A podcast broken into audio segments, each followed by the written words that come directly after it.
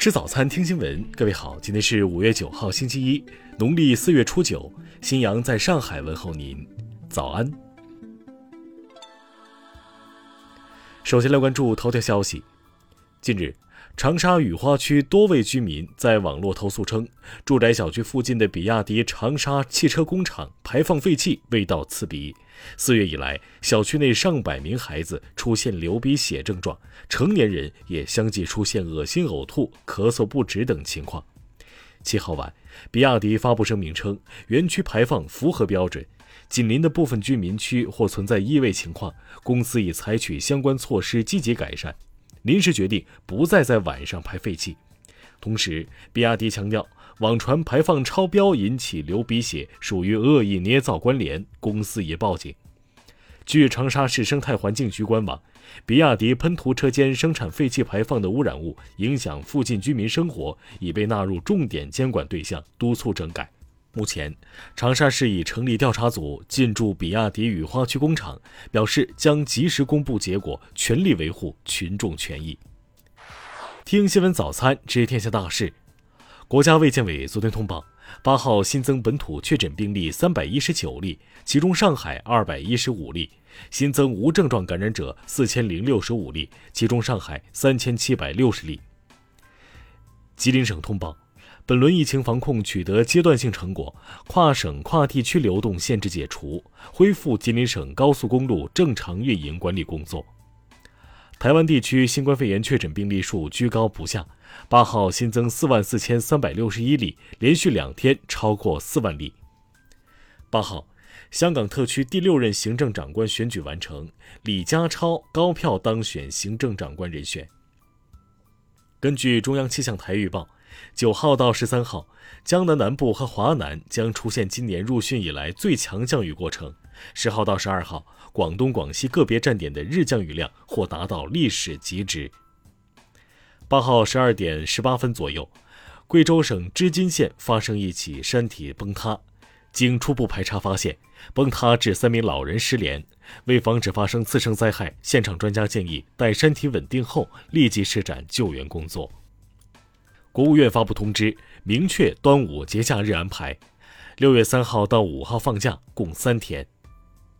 中国地震台网测定，八号十九点五十九分，在四川绵阳市北川县发生四点一级地震，震源深度八千米。下面来关注国际方面，俄罗斯国家防御指挥中心负责人米金采夫七号说，持续三天的马里乌波尔市亚速钢铁厂平民撤离行动结束，已经撤离了五十一名平民。俄罗斯航天局表示，计划增加与其他企业合作生产的军用导弹的产量。补充武装部队的武器库。乌克兰武装力量七号发布视频称，在黑海蛇岛附近击毁了一艘俄军登陆舰。乌军方的视频还显示，乌方无人机炸毁了蛇岛上的部分建筑物。俄方目前对此暂无回应。七号，英国表示将再向乌克兰提供十三亿英镑的军事援助，这一数字几乎是英国此前承诺支出的两倍。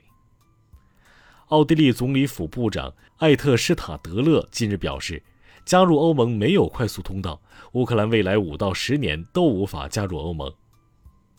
昨天，俄罗斯驻德国大使馆声明称，柏林发生一起疑似针对俄罗斯记者及其家人的恐怖袭击。德国方面也证实，俄罗斯记者的住处发现可疑装置，具体情况正在调查。美国参议院共和党领袖麦康奈尔表示。如果罗素韦德案在今年夏天被推翻，美国全国性堕胎禁令是可能的。当地时间七号，英国北爱尔兰地方选举结果揭晓，主张脱欧的新芬党大获全胜，成为一百零一年以来首次控制议会的民族主义政党。下面来关注社会民生。男子贺某在武汉汉南不慎坠入长江，他漂流至顿口长江大桥下，努力爬上桥墩，在桥墩上被困四天后，终于获救。杭州男子烫发，头上被分十二个区收费，引发热议。目前，涉事美发店已被责令停业整顿。湖南省高速公路交警通报，民警徐斌在处理交通事故过程中，为救遇险当事人不幸牺牲，年仅三十五岁。近日，陕西渭南张某在抖音发视频举报公职丈夫赵某家暴、作风问题，目前赵某已被停职免职处理。近日，有网友晒出聊天记录，称自己买的狗粮被宁波市的韵达快递员自作主张丢弃，称网友买进口狗粮是卖国求荣。韵达方面昨天回应，正在了解核实当中，不排除有人造谣的可能。下面来关注文化体育。女超第八轮比赛中，陕西女足球员王芦慧在受伤后被队医抱下场，引发舆论对女超安全保障的疑问。陕西队昨天澄清，现场有担架配备，但对于判断无需使用。据爆料，青岛男篮目前正在接触前浙江稠州主教练刘伟伟，双方很可能在下个赛季合作。因为疫情停业十七个月后，瑞丽市电影院日前开始陆续合演，达到条件逐步复工。第一家影院昨天已经恢复营业。